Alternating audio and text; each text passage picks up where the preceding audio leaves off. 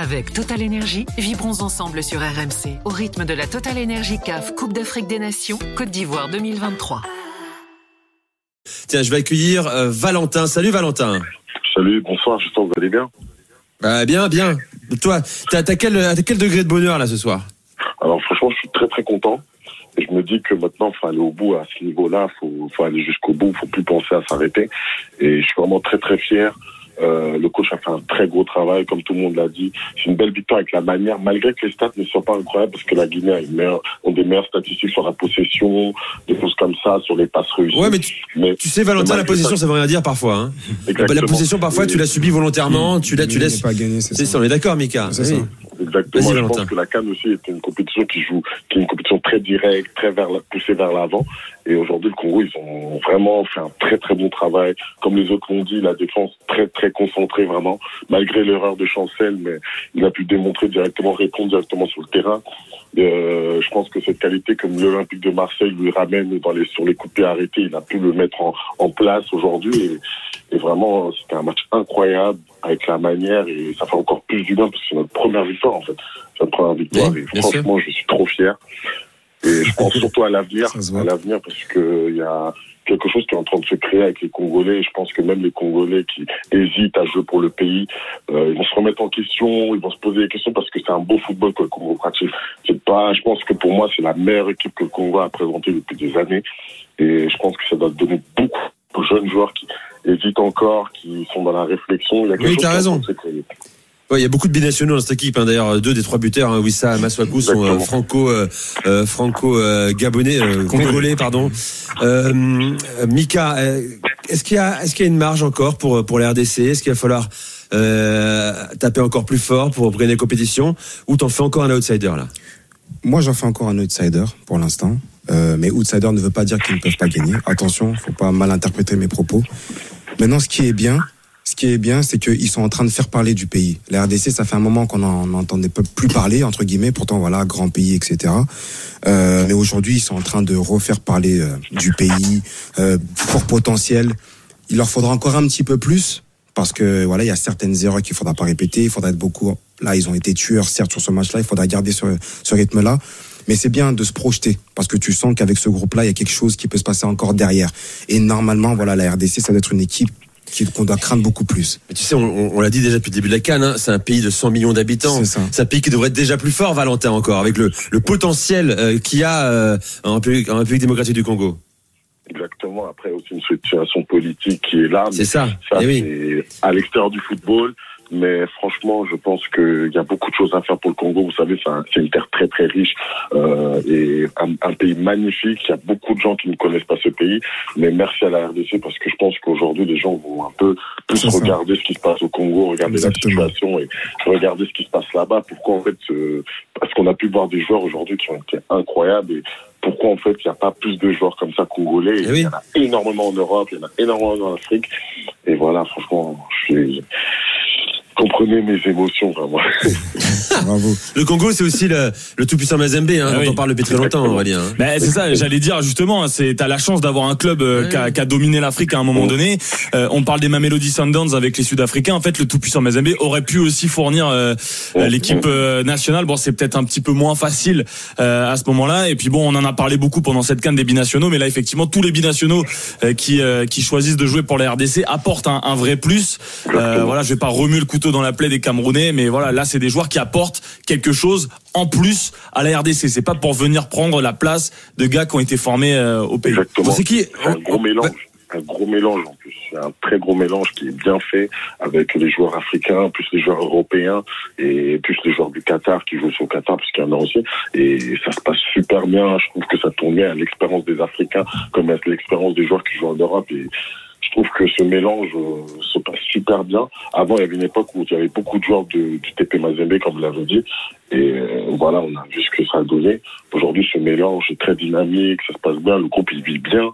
Euh, vous avez vu, Bakambu, il avait mal commencé, mais malgré ça, il commence à se relancer. Beaucoup de gens le critiquent, effectivement, il pèse pas le match, mais dans le vestiaire, ce genre de personne est très très important.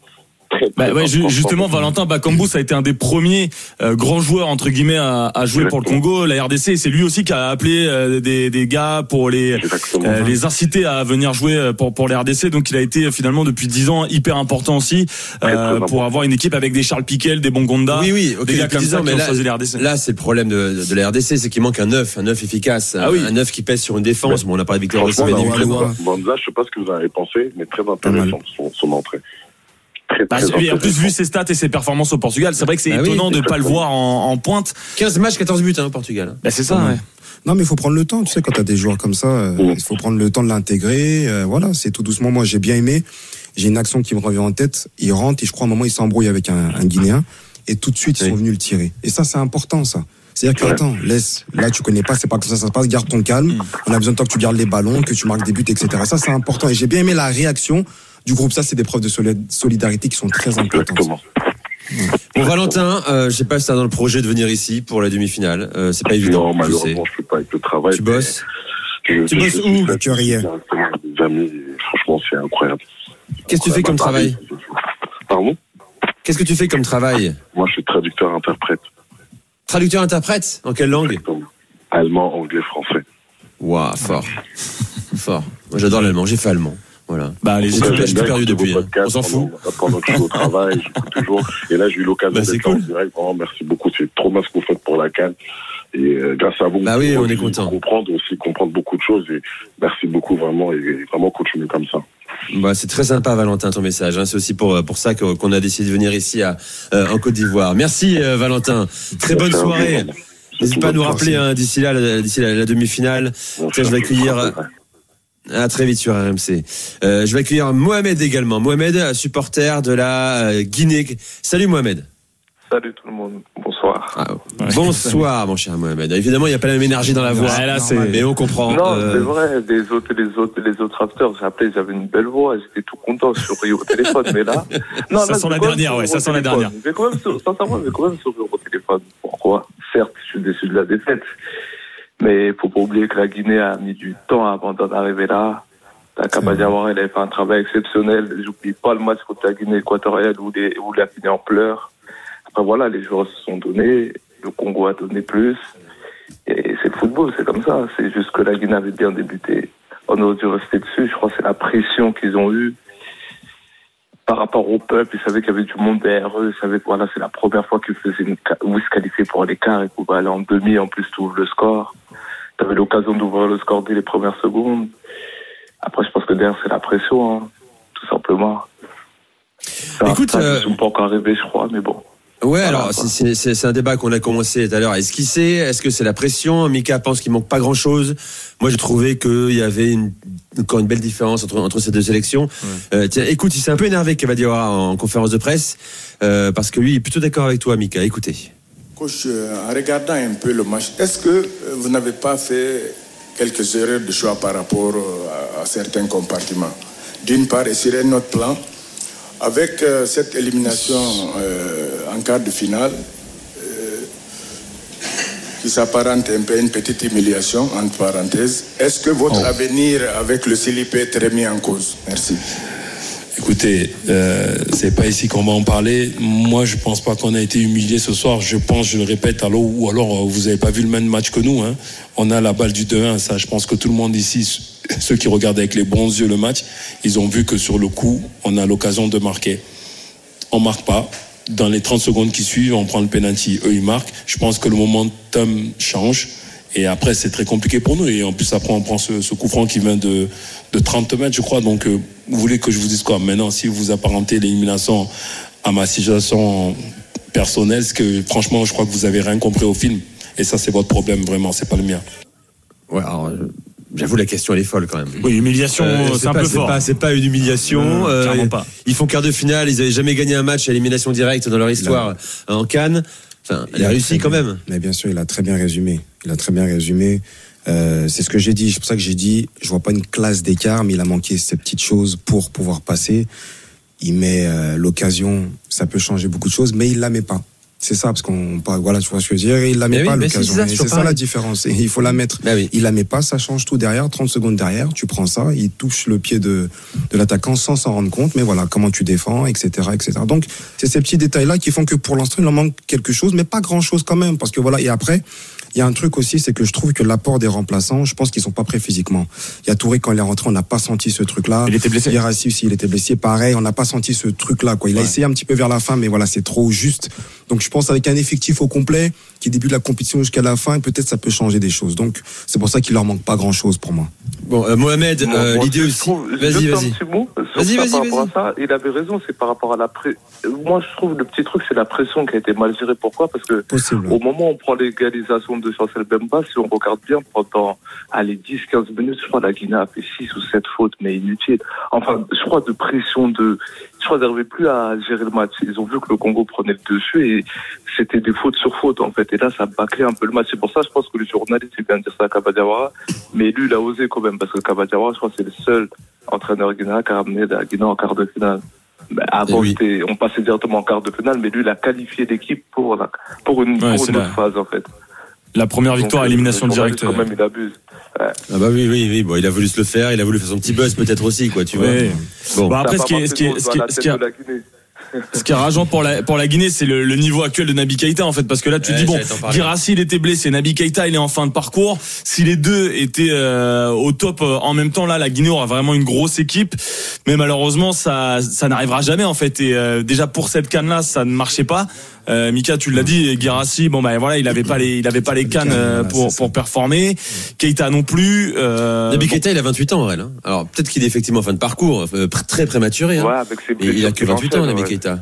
Ouais, mais avec ses blessures que l'enchaîne, je crois qu'il a raison. Il il a l'air d'être en fin de parcours parce que, certes, là, allez, le match, il a tenu quoi, 30 minutes, quoi, on regarde physiquement, pas plus, hein. Ouais, ouais, bah, puis en plus il en face t'as 30 la RDC hein, qui est justement hyper euh, hyper mobile, euh, Bah donc oui, euh, c'était c'était compliqué. Guinée, Mohamed Bayo, il a été gêné. Il faut dire ce qu'il y a. À un moment, Mohamed Bayo, je crois que c'est Agibou Kamara qui le lance en profondeur. Je crois que c'est Chancel Bemba qui vient, la ramène sur le côté. Et Ben plusieurs fois, il lui a fait ça. Il les, il a ramenés sur les côtés. En fait, il a vu que la Guinée, ouais, c'est une équipe qui va passer par le centre. Bah non, il est ramené sur le côté, sur le côté, sur le côté. Ça a marché. Et quand on Non, regarde mais, le Congo, c'est la meilleure, on va dire, c'est l'équipe qui a mieux défendu pour moi pendant toute cette période-là jusqu'à aujourd'hui. Hein. Je vais être un peu dur avec Mohamed Bayou qui fait une bonne canne. hein. Il a trois buts euh, quand même, hein.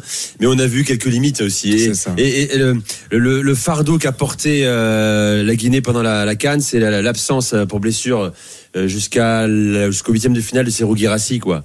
Qui est un gars qui, est, qui, a, qui a le meilleur ratio au match joué, euh, but marqué en Europe.